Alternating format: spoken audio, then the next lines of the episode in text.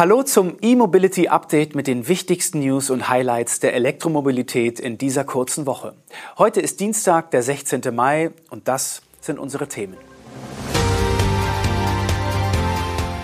Lightyear sieht sich auf Kurs, Sono Motors flüchtet unter Schutzschirm, E-Auto für die Kreislaufwirtschaft, Tesla Model S und X nicht mehr als Rechtslenker und Miles flottet 1000 weitere VW ID3 ein. Das niederländische Solarauto-Startup Lightyear hält nach seiner Umstrukturierung an seinem Plan fest, den Lightyear 2 zu einem Preis von unter 40.000 Euro in Serie zu bringen. Ob der Marktstart 2025 zu halten ist, wird allerdings noch geprüft. Inzwischen sind wir wieder auf Kurs und haben ein schlagkräftiges Team geformt, das den Markteintritt des Lightyear 2 vorbereitet, sagte Bernd Martens in einem Interview. Der langjährige Audi-Manager war seit Dezember 2022 als Vorstand bei Lightyear tätig und ist inzwischen in den Aufsichtsrat gewechselt. Ob der Marktstart 2025 zu halten sei, werde laut Martens noch geprüft. Gespräche mit Lieferanten laufen. Ich glaube weiter voll an das Konzept mit dem Lightyear 2, ein Elektrofahrzeug mit Solartechnologie zu einem attraktiven Preis auf den Markt zu bringen, wird der frühere Audi-Vorstand zitiert. Der für den Massenmarkt vorgesehene Lightyear 2 zu Preisen ab 40.000 Euro wurde zum ersten Mal Ende 2021 angekündigt, damals noch mit einem Basispreis von 30.000 Euro. Nähere Details zu dem Fahrzeug hatten die Niederländer in diesem Januar auf der CES vorgestellt und eine Warteliste für Interessenten geöffnet. Da das Fahrzeug noch nicht fertig entwickelt ist, können sich die Eckdaten aber noch ändern. Für das Fahrzeug liegen früheren Angaben zufolge bereits 40.000 Reservierungen von Privatpersonen und mehr als 21.000 Vorbestellungen von Flottenbetreibern vor. Übrigens wurde Bernd Martens im Dezember 2022 quasi parallel zum Produktionsbeginn des 250.000 Euro teuren Lightyear Zero verpflichtet. Wie der Manager nun selbst angab, musste er das Unternehmen sofort grundlegend umbauen, um eine Marktchance aufrechtzuerhalten. Das Ergebnis ist bekannt. Anfang 2023 wurde die Produktion des Lightyear Zero wieder eingestellt. Ein anderes Solarauto-Startup ist offenkundig am Ende. Sono Motors hat beim Amtsgericht München einen Antrag auf die Eröffnung eines Schutzschirmverfahrens gestellt. Sono will sich mit Hilfe von Restrukturierungsexperten in Eigenverwaltung sanieren. Ein solches Schutzschirmverfahren entspricht nicht dem bekannten Insolvenzverfahren in Eigenverwaltung, hat aber das gleiche Ziel. Durch die frühzeitige Vorlage eines Insolvenzplans soll die Sanierung des Unternehmens erleichtert werden. Parallel zu dem Schutzschirmantrag der Sono Motors GmbH hat auch die Sono Group, also die in den USA börsennotierte Muttergesellschaft beim zuständigen Amtsgericht München, einen Antrag auf Eigenverwaltung gestellt. Hintergrund der Anträge ist das Aus des Solar-Elektroautos Sion. Für die Abwicklung der Kundenansprüche aus den Reservierungen braucht Sono Motors viel Geld. Dieses lässt sich für die Münchner am Kapitalmarkt aber kaum generieren. Unter dem Schutzschirm will Sono Motors sein Geschäft mit Solartechnologie für Drittanbieter ausbauen.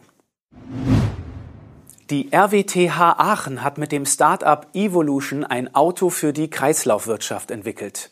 Der Clou? Das Auto soll dank modularer Upgrades 50 Jahre halten. Gründer der Evolution GmbH ist Professor Günter Schuh, der schon Street Scooter und eGo Mobile gegründet hatte.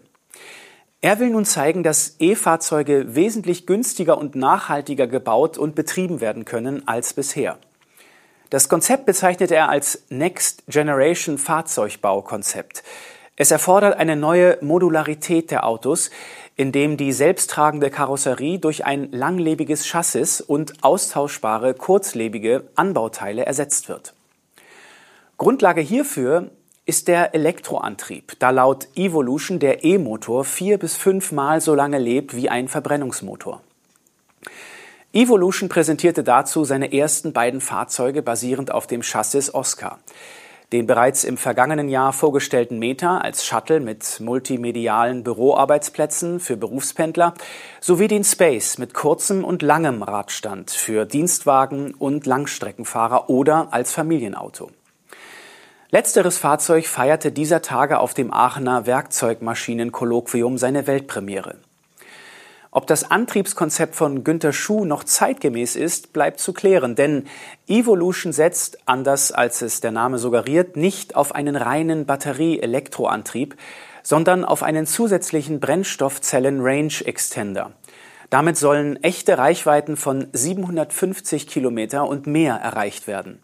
Aber der Wasserstoff Range Extender soll erst zum Auffrischungszyklus in einigen Jahren integriert werden. Da vorerst noch kein grüner Wasserstoff in ausreichendem Maße zur Verfügung steht, wird zunächst ein mit LPG betriebener Zweizylinderverbrenner als Range Extender eingesetzt, der dank Modularität später ausgetauscht werden könne. Und spätestens hier endet die Meldung dann auch für uns. Tesla hat beschlossen, seine teuren Fahrzeuge Model S und Model X nicht als Rechtslenker zu produzieren. Den betroffenen Reservierungsinhabern in den Rechtslenkermärkten soll nun ein anderes Angebot gemacht werden. Im Falle von Tesla betrifft das konkret die Märkte Großbritannien, Japan, Australien, Neuseeland, Singapur und Thailand. Der Schritt, die Rechtslenker gar nicht erst auf den Markt zu bringen, hatte sich angedeutet. Seit Ende April hatte Tesla in Australien, Thailand, Singapur und Neuseeland selbst keine Vorbestellung mehr angenommen. Reservierungen von Kunden aus den genannten Ländern werden nun storniert. Vorbesteller aus Großbritannien und Japan können aber auf Wunsch einen Linkslenker erhalten. Laut dem Tesla-Konfigurator in Großbritannien bekommen Vorbesteller, die bis zum 30. Juni einen Linkslenker ausgeliefert bekommen, drei Jahre lang freies Laden an den Superchargern. Angeboten werden alternativ auch Rabatte auf das Model 3 und Model Y, die es auch als Rechtslenker gibt. Berichten zufolge wurden australischen Kunden ein Rabatt von 3000 australischen Dollar angeboten, umgerechnet rund 1800 Euro. Der Carsharing-Anbieter Miles nimmt weitere 1000 VW ID3 in seine Flotte auf. Die neuen Elektroautos werden hauptsächlich in Hamburg anzumieten sein. Damit erhöht sich der Anteil elektrischer Fahrzeuge an der Miles Gesamtflotte auf rund 25 Prozent. Dass der Großteil der Fahrzeuge in Hamburg angeboten werden soll, geht auf eine strategische Partnerschaft mit der Hansestadt zurück. Die in Hamburg aktiven Carsharing-Anbieter hatten sich im Oktober 2022 dazu verpflichtet, bis zum Jahreswechsel 2023-24 den Anteil von E-Fahrzeugen in ihren Hamburger Carsharing-Flotten auf mindestens 80 Prozent zu erhöhen.